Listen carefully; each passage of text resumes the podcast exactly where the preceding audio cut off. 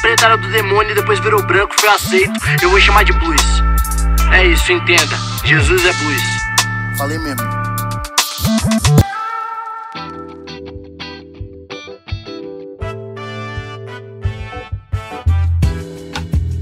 Salve, salve, esmilinguidos do Senhor. Quem conhece os esmilinguidos aí? Eu sou de uma época que a gente só podia usar camiseta, é, caderno, essas coisas do esmilinguido. Qualquer personagem que não fosse o esmilinguido é coisa do mundo, é coisa do demônio. Então eu fui um grande apreciador dos esmilinguidos. Que vida, né? Que vida. Mas é isso aí, eu sou o pastor João Paulo Berlofa, tô chegando aqui para mais um episódio do nosso podcast chamado Jesus, o Negro Nazareno. Episódio número 41 hoje. É, episódio passado, né, estávamos em Mateus capítulo 13, falei da parábola do semeador, mas se você der uma folheada em Mateus capítulo 13, e também se você quiser dar uma olhada em outros é, é, evangelhos, né, Jesus ele conta uma, uma sequência de parábolas, né? Marcos capítulo 4, Lucas capítulo 8, tudo está acontecendo ao mesmo tempo. Jesus conta uma grande sequência de parábolas, tudo com a mesma figura de linguagem, né? Questão ali da, da terra, do plantio, enfim. E terminando essa, essas parábolas, você pode ler em Marcos capítulo 4, a partir do versículo 35, diz o texto que Jesus ele, ele queria ir para o outro lado, né? Ele estava de um lado da, de uma região e ele precisava atravessar para o outro lado, ele precisava atravessar o mar, que na verdade é um, é um rio, né? E Jesus entra no barco junto com os seus discípulos e eles vão, vão atravessar no meio da noite. E aí acontece algo muito impressionante, muito interessante nessa meiota aí. Quando eles estão atravessando, é, começa uma tempestade, raios e trovões, né? Ondas e ventos. E os caras que a maioria ali eram pescadores começam a ficar desesperados. E olha que os caras eram pescadores, estavam acostumados com aquilo, sabiam nadar, e eles ficam desesperados e Jesus dormindo. Jesus dormindo no cantinho do, do barco ou, ou, ou, na proa, não sei. É, mas Jesus estava dormindo.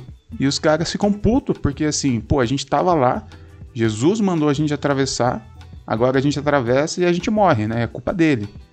Afinal, né, ele é Deus, né? Ele não vai morrer, então ele tá feliz, ele tá dormindo. Agora a gente que vai morrer, tamo aí, culpa dele. E aí os caras acordam Jesus. Jesus, a gente vai morrer, mano. A gente vai morrer e você tá dormindo. Você é maluco? A gente vai morrer e você tá dormindo. Você tá entendendo que a gente vai morrer e você tá dormindo? E Jesus levanta meio puto também, porque afinal, né, tava dormindo ao som da chuva.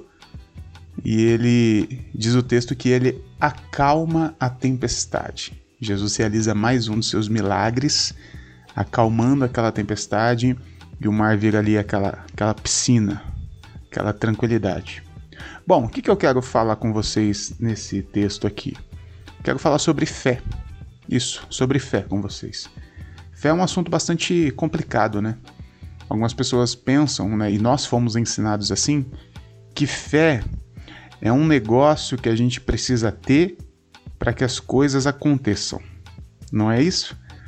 É, a teologia padrão do mundo evangélico diz que a fé é um negócio que você precisa ter e quanto mais você tem, mais Deus age ao seu favor, né?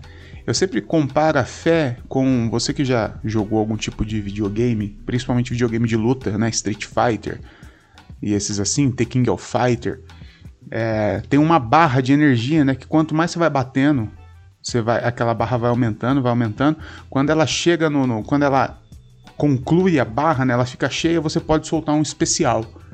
A gente pensa que fé é isso aí.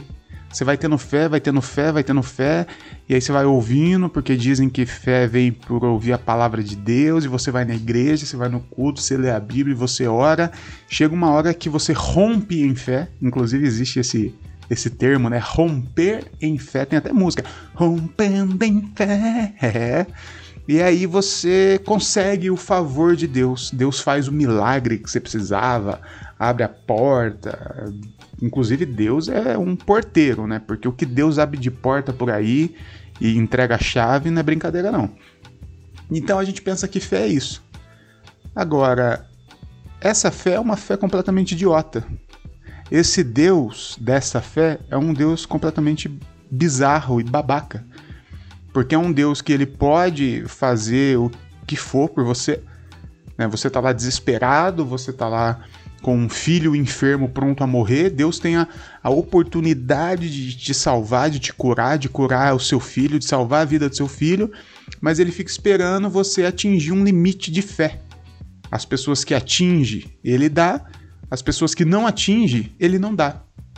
Eu não acredito nesse Deus, esse Deus para mim seria um Deus bizarro, um Deus bizonho, um Deus sádico. Eu não acredito nesse Deus. Eu não acredito que fé seja isso de forma alguma. E isso foi o que a gente inventou sobre fé. A fé, que eu acredito, né, ela está registrada aqui nesse texto que eu acabei de falar com vocês. E talvez você não tenha percebido, mas esse texto é um grande ensinamento sobre fé. Porque se você ler, aí eu até digo para você dar uma lida em Marcos capítulo 4, que é o, o texto em questão, no versículo 40, quando Jesus é, é, acalma a tempestade, ele fala o seguinte: é, Por que vocês estão com tanto medo? Ainda não têm fé? Olha só que coisa maluca. Se você ler o relato de Mateus, quando ele fala sobre isso, fala, Jesus faz a mesma pergunta: Por que, que vocês estavam com tanto medo, homens de pequena fé? Olha só que louco.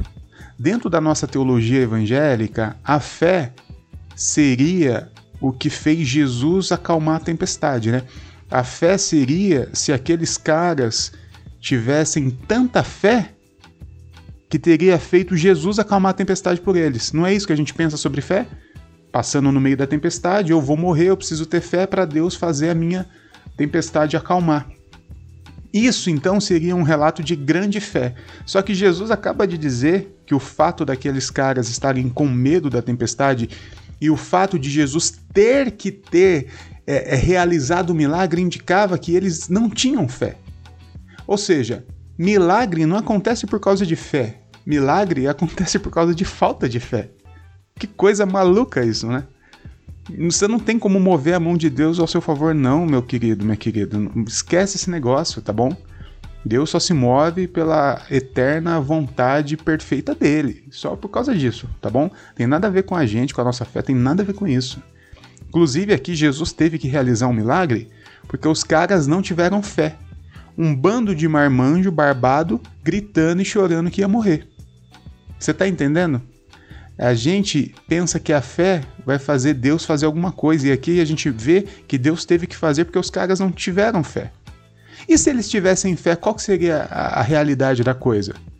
Vamos inverter agora e vamos entender o que é a fé. Já que Jesus disse que eles não tinham fé, nós estamos aqui numa negação, vamos inverter para então entender o que seria a fé. Vamos inverter todo o cenário. A mesma tempestade, porém agora os caras com fé e Jesus não tendo que realizar o milagre. O que, que a fé ia servir ali? A fé ia servir para entender: bom, Jesus está aqui com a gente. Ele falou que a gente ia passar para outro lado. E tá rolando tempestade. Por que, que tá rolando tempestade? Porque, porque rola tempestade em alto mar mesmo. Acontece, né? Por que, que eu tô passando por essa situação? Porque eu tô vivo, né? E a vida é cheia de altos e baixos, né? Porque eu tô doente? Porque a nossa biologia é essa mesmo, a gente fica doente. Por que, que eu estou desempregado? Porque que o Brasil está em crise, né? Bolsonaro está no poder, o Guedes está vendendo tudo e só vai piorar. Porque, e você entende, as tempestades da vida acontecem e a gente não tem o menor controle sobre elas, né? A maioria delas não temos controle. E, e acontece porque a gente está vivo, isso é dinâmica de vida. Os meninos estavam lá no meio da tempestade e os caras eram pescadores, eles estavam acostumados com aquilo. A fé que Jesus queria que eles tivessem é para dizer assim: é, vai passar. Se não passar, a gente vai morrer. Pronto, não tem o que fazer. Não tem, não tem que desesperar, não tem que ficar batendo cabeça. Não tem que ficar chorando, gritando para Deus, acalmar uma tempestade que é natural da vida. Vai passar, vai, vai passar. E se não passar, a gente passa por ela e sai do outro lado tudo arrebentado e aí a gente recomeça. Essa é a vida. A fé não é para fazer Deus acalmar a tempestade, não. A fé é para você, para a gente saber que primeiro ele tá com a gente no meio da tempestade. E hoje, hoje o podcast aqui tá tá penteca, né? Tá um negócio, mas é, é o que eu preciso falar para vocês. A fé não é para fazer Deus acalmar as suas tempestades. A fé é para você acreditar que em meio à tempestade Deus está com você. E as tempestades são normais da vida, todo mundo passa, você não é o único, fica tranquilo, tá bom? Deus nunca prometeu que vai tirar os crentes das tempestades e vai deixar só o resto lá. Não, pelo contrário. No mundo tereis aflições, mas tenham ânimo, eu venci o mundo, disse Jesus. Então a fé não é esse negócio aí que faz Deus fazer milagre, não, pelo amor de Deus. Pelo contrário, isso é falta de fé. Quando Deus se depara com uma criançona, né, gritando chorando, escabelando de joelho, meu Deus! Mas quem sabe, às vezes ele até faz um milagre lá. Mas não é porque você mereceu e teve fé. É porque você não teve nenhuma fé e ele teve que acalmar a criançona, igual colocar um pirulito na boca da criança para ela parar de chorar. É isso. E esse milagre eu tô a pampa. Não quero. E eu espero que você também não queira. Então, fé para mim é isso, tá bom?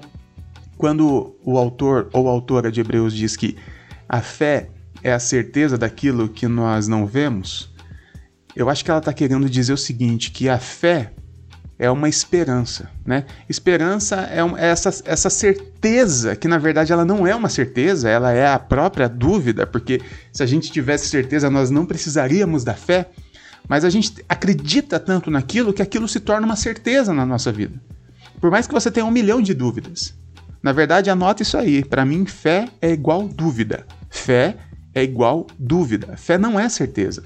Se fosse certeza, não precisaria ter fé, né? Se a gente tivesse certeza que Deus existe, a gente não precisaria da fé, a gente teria certeza. Como a gente não tem certeza, a gente tem que ter fé.